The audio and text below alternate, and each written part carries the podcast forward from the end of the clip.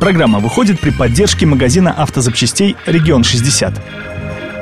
Всем привет, с вами Арсений Иванов и Алина Махиня. В эфире «Попутка» и подборка самых интересных новостей из мира дорог и моторов. Ну что, поехали? Вот и настал день жестянщика в Пскове. В понедельник, после дождя со снегом, все благополучно замерзло. Как раз под конец рабочего дня. На дороге был гололед, и любое резкое движение приводило к заносу и даже аварии. Как итог, 19 ДТП за день. Для Пскова это много. Пострадало несколько десятков автомобилей.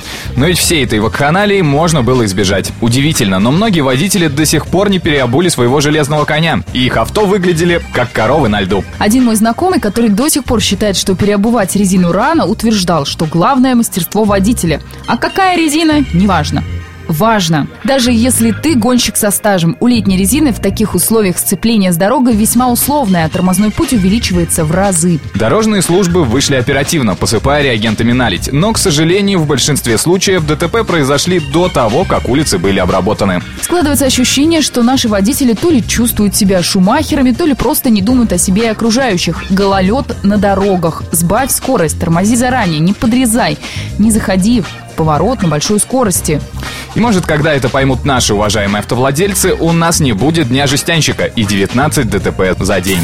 Штрафы за несуществующие нарушения периодически будоражат общественность. И если раньше автовладелец мог лишь доказать свою невиновность в суде, то после рассмотрения дела автовладельца из Самары Верховным судом водители смогут получить компенсацию за моральный вред.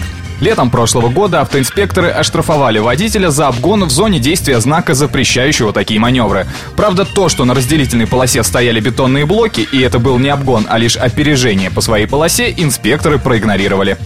Районный суд отменил решение инспектора и взыскал с властей 4,5 тысячи рублей за услуги адвоката.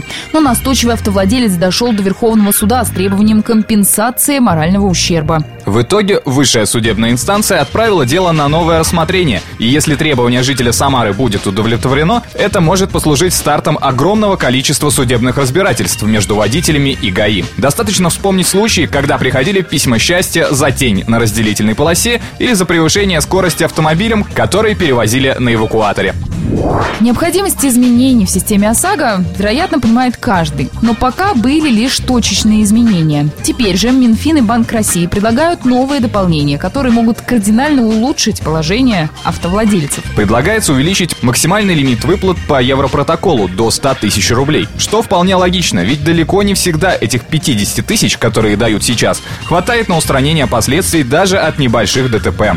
Также таможня будет контролировать полисы ОСАГО у въезжающих иностранных граждан. Нет полиса – нет въезда в Россию. Главное же изменение. Теперь вместо денег можно будет выбрать ремонт автомобиля без каких-либо доплат.